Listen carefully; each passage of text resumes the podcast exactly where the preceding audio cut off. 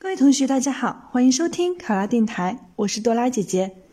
咱们今天的题目是武汉长江工商学院管理学院某老师在期末考试前花费两周的时间，为一百二十六名学生各出了一道专属考题，要求学生结合所学知识，对热点话题从不同的角度进行分析，杜绝了学生作弊的可能性。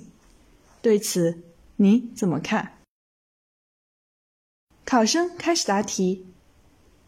一位老师为防止学生作弊，花费两周的时间为一百二十六名学生各出一道专属考题，可见老师的良苦用心，同时也凸显了老师为防止学生作弊而采取的无奈之举。让我们既对这位老师的用心表示敬佩，同时也为我们当今学生的作弊之举感到可悲。一个国家。能否获得长足的发展，关键在于人才的培养，而我国的部分所谓人才，却是在浪费国家、父母为其创造的学习机会，将应放在学习上的心思放在了如何作弊才能不被发现上，放在了如何作弊才能不会挂科上，反映了我国教育存在诸多问题。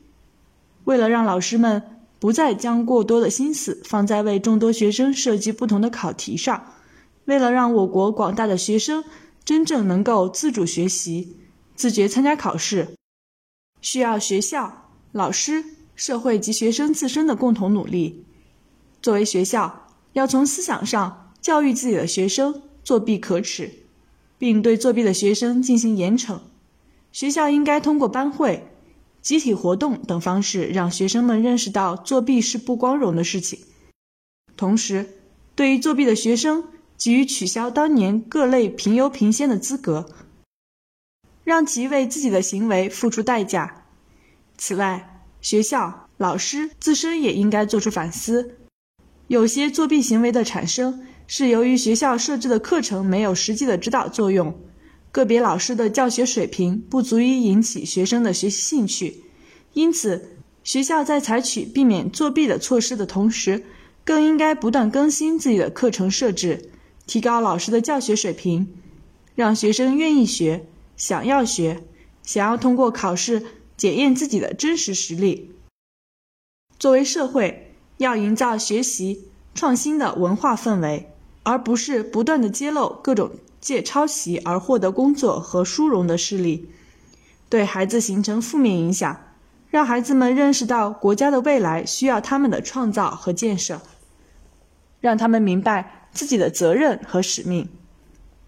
作为学生本身，应该把掌握真才实学作为自己在校园中的追求，而不是浪费精力、浪费脑筋于各种无谓的作弊上。